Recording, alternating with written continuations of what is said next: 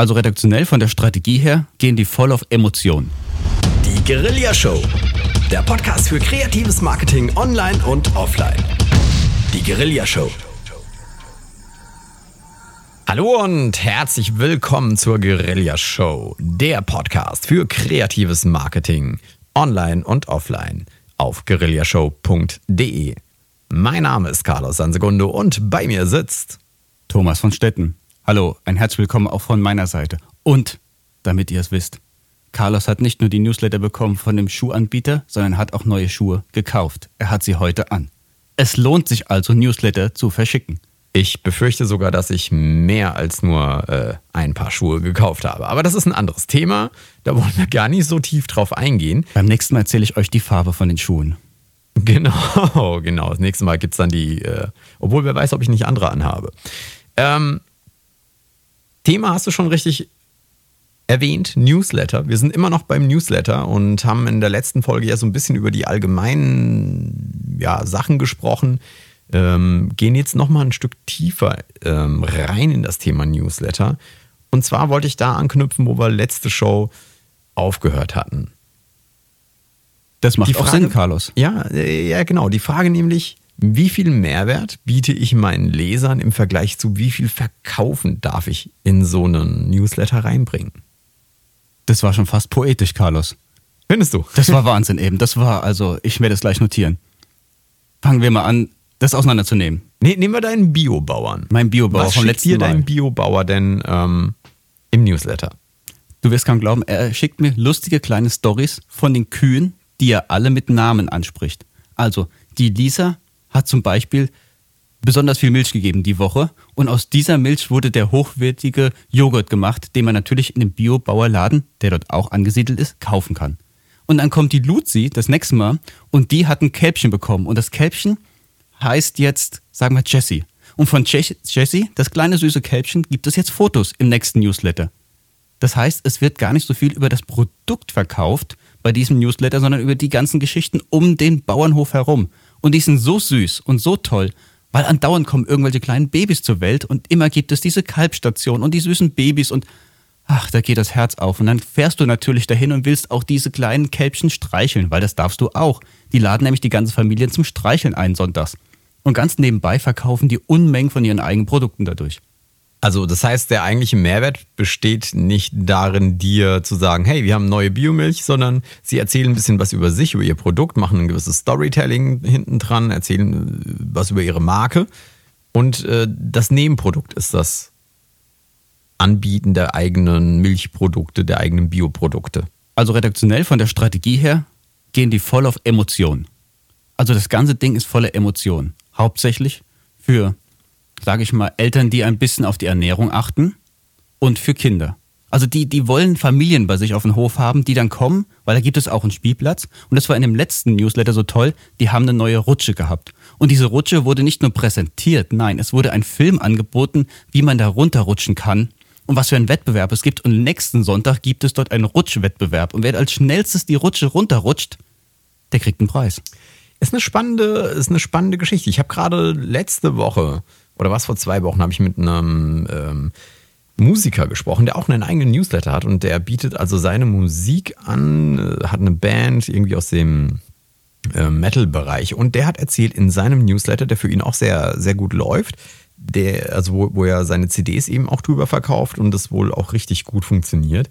Er schickt in unregelmäßigen, Ach- Achtung, in unregelmäßigen Abständen, wir hatten ja letzte Folge drüber gesprochen, über die Regelmäßigkeit, schickt er dann teilweise Musikerwitze, lustige Bilder und solche Sachen und das funktioniert für ihn im Bereich äh, Musik. Ich persönlich muss jetzt sagen, vom, vom Empfang her ähm, wäre das so, ich hätte ihn wahrscheinlich, also ich, ich hatte ihn nicht abonniert bis zu dem Zeitpunkt, aber ich hätte ihn jetzt, wenn ich ihn nicht persönlich kennen würde, wahrscheinlich auch wieder entfernt aus meiner Empfangsliste sozusagen, weil ich brauche jetzt kein zweites Facebook über Newsletter. Jetzt frage ich mich, wie wäre das mit deinem Biobauern? Aber nochmal zurückzukommen zu den Intervallen. Was er macht, unregelmäßig zu senden, macht in seinem Fall aber wieder Sinn. Weil Witze bringst du ja auch einfach spontan raus in der Gruppe. Verstehst du? Und da das im normalen Leben spontane Aktionen sind, kann er auch spontan Newsletter-Witze verschicken. Das würde mich jetzt wiederum nicht stören, weil es kommt so überraschend und da kommt der Knaller und keine Ahnung, was, Head, was Headbanger als lustig empfinden. Ich will es gar nicht wissen. Aber verstehst du, das ist ja, wir haben ja gesagt, du hast recht, seid regelmäßig. Das macht auch in den meisten Fällen Sinn. Aber hier haben wir ein tolles Beispiel, wo ich mir vorstellen kann, das macht auch Sinn, wenn der einfach spontan ein paar Sachen raushaut. Was jetzt der Biobauer da macht, das weiß ich jetzt nicht genau mit dem Verbindung mit dem Mettler, das musst du noch mal kurz erklären. Weil die Kühe schnicken nicht. Die, die Kühe äh, bewegen nicht ihre Mähne zum Genau, Rhythmus die sind da ziemlich ruhig und entspannt. Naja, also beim, beim Julian war es so, dass er ähm, natürlich seinen Newsletter dazu verwendet, wenn er ein neues Album an den Start gebracht hat, alle seine Fans davon zu informieren. Und dann gibt es dann halt so einen Countdown und am Ende ähm, des Countdowns steht eben das Release. Bis zu, bis zu dem Release kannst du per Vorkasse irgendwie das Album mit Extras, kennst du ja, ne? was man halt eben so hat, äh, machen. Aber zwischendrin, weil er auch sagt er, auch nicht, nicht, gar nicht so genau weiß, was er denen ja schicken soll, wenn er selbst eigentlich gerade nur seine Musik schreibt, ähm, um, um diese, diese Stille zu füllen zwischen hier ist ein Demo draußen, hier ist ein neues Musikstück geschrieben, in drei Monaten kommt das neue Album. Das schickt er eben solche ähm, lustigen Bilder. Und ich habe für mich halt gedacht, ich, für mich wäre das jetzt irgendwie nichts. Ähm, wo ich glaube, wir beide uns darauf einigen können, ist Newsletter, in denen es ausschließlich um das ähm, Verkaufen geht und wo der Mehrwert sehr gering ist, die landen am ehesten im Papierkorb und später auf der Liste von ich trage mich aus. Da gebe ich dir vollkommen recht. Also wenn ich nur irgendwo Newsletter bekomme, wo steht und heute wieder das Top-Sonderangebot und das bieten wir an und das bieten wir an und kauft jetzt und kauft und kauft und kauft, dann ist irgendwann der Punkt erreicht, wo das dich ermüdet oder einfach dich mal ein bisschen sogar, naja, manche sogar nervt. Wenn du aber jetzt wie bei der Biobauer immer emotional jemanden erreichst, dann ist das ja eher eine Erwartungshaltung. Und ich denke, er macht das perfekt auch zielgruppengerecht. Wir haben ja das letzte Mal gesprochen über die Zielgruppe. Und Emotionen wecken bei Familien und Kindern ist eine sehr gute Strategie. Mag im B2B-Bereich vielleicht, sagen wir im Versicherungswesen, teilweise möglich sein, teilweise nicht. Das hängt davon ab, was für eine Versicherung du verkaufst. Aber sobald wir im B2B-Bereich gehen, wird es auch eher sachlicher. Da müssen wir das Storytelling, wie du schön gesagt hast, etwas anders aufbauen. Da können wir nicht sagen, yeah, unsere Sekretärin ist schwanger, die hat jetzt ein Kind bekommen, hier ist das tolle Foto. Das würde bei einer großen Versicherungsfirma wahrscheinlich befremdend wirkend. Also da muss man aufpassen, was man verschickt und wie stark man persönlich dann die ganze Thematik aufbereitet. Aber da geht es ja dann später darum, genau Zielgruppen und Texte, das gehen wir noch später durch, genau zu analysieren und zu definieren. Lange, kurze Texte, welche Grafiken. Ja, also in, in die Tiefe kommen wir noch. Wir haben ja einen ganz eigenen Abschnitt, in dem es um speziell die Inhalte geht. Hier ging es mir mehr darum, abzuklopfen, was eben jetzt, ähm, also diese Balance zwischen Mehrwert und Verkaufen angeht. Und ähm, wie gesagt, wir sind beide auf der Seite des Mehrwerts, wobei mir der Schuhhändler, der besagte, der schickt mir eigentlich nur hier im Sale, hier äh, für günstiger, hier gerade neue Marken an. Also die, die verkaufen eigentlich nur. Äh, ist natürlich okay, wenn ich gerade auf der Suche bin, aber meistens äh, interessiert mich das nicht. Ich gehöre auch nicht zu den Leuten. Ich würde wahrscheinlich auch diese E-Mails vom Biobauern mit den hübschen Kühen nicht aufmachen, ähm, weil mir dazu einfach die Zeit fehlt. Aber wenn ich einen Newsletter plane, ähm, dann ist meine Empfehlung unbedingt zu sagen, ich mache einen Redaktionsplan. Heißt, wenn ich morgen beginne und ich weiß, ich sende den einmal die Woche aus, dann komme ich noch vielleicht so ohne großartigen Plan auf drei bis vier Folgen oder Folgen sage ich jetzt, äh, betrifft uns ja mit dem Podcast ganz ähnlich. Ähm, aber natürlich meine ich Newsletter. Ähm, äh, Texte. Texte, ja. Dann komme ich noch drei, auf drei oder vier Themen, aber dann wird es langsam dünn. Da hat sich bewahrheitet, dass wenn man einen solchen Redaktionsplan aufstellt, das heißt, dass man sich einmal die Zeit nimmt und vielleicht mal über ein halbes Jahr hinweg oder sagen wir mal drei Monate hinweg plant, Themen findet, dass man dann diesen Mehrwert einfach unheimlich hochhalten kann und dann nicht plötzlich in der Eile zwischen, hey, ich muss jetzt schnell noch den Newsletter verfassen, weil äh, äh, One-Man-Show und ich muss das alleine machen und äh, eigentlich muss ich äh, in zwei Stunden zum Termin, jetzt nudel ich mal in einer Stunde irgendwie einen Newsletter runter. Das machen, das machen die Empfänger einmal mit, das machen sie vielleicht noch ein zweites Mal mit, aber beim dritten Mal tragen sie sich aus. Zumindest einige. Da gebe ich dir vollkommen recht. Es ist sowieso immer gut in der Werbung, vorher einen Plan aufzustellen und dann den systematisch abzuarbeiten. Weil wenn man vorher einen Plan aufgestellt hat, kann es auch sogar möglich sein, es jemandem anders zu übertragen. Weil die Stichpunkte und das Wichtigste ist ja schon niedergeschrieben. Und dann kann man, wenn man jetzt selbstständig ist und gar keine Zeit hat, vielleicht jemand anderes bitten, den Newsletter mal schön zu verfassen mit genau dem Themenbereich, den man vorher erarbeitet hat.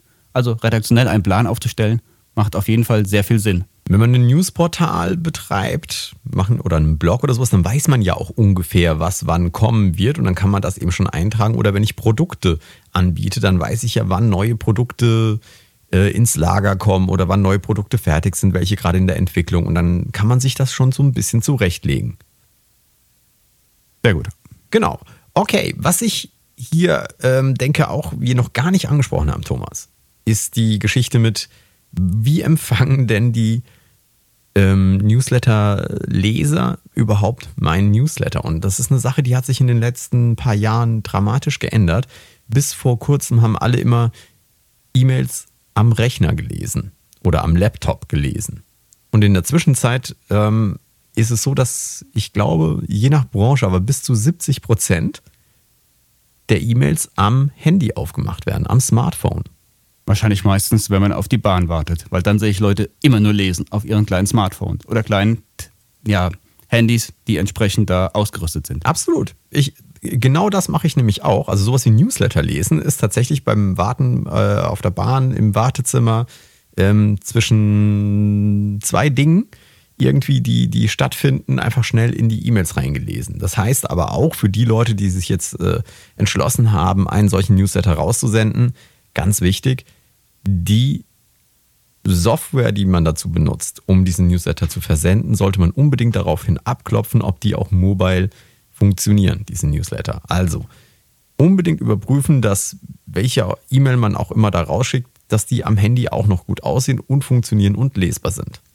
Richtig, weil nichts macht mehr äh, einen frustriert, wenn man etwas bekommt. Der Betreff ist vielleicht noch sehr spannend und ich kann das Ding nicht aufmachen. Und es macht mich neugierig. Und wenn ich es nicht aufmachen kann, wäre ich ganz hibbelig. Und dann kriege ich von einer positiven Aura etwas Negatives und dann kriegt vielleicht die Marke auch einen negativen Touch. Wenn mich das zweimal nervt, dann ist das doof. Also auf jeden Fall ganz wichtig, vielleicht sogar selbst mal eine eigene Test-E-Mail vorher verschicken, wenn man eine Software ausgewählt hat. Passt das überhaupt? Wenn man dann sagt, wow, auf drei, vier, fünf Endgeräten bei meinen Freunden und bei mir sieht das einigermaßen spannend aus, sowohl auf dem Desktop als auch auf dem Smartphone als auch auf dem Tablet. Und dann legt man richtig los. Hier sind wir auch wieder, wenn wir ein bisschen genauer schauen, auch bei der Technologie, nämlich die Sache mit den Grafiken, die du vorhin auch äh, erwähnt hast.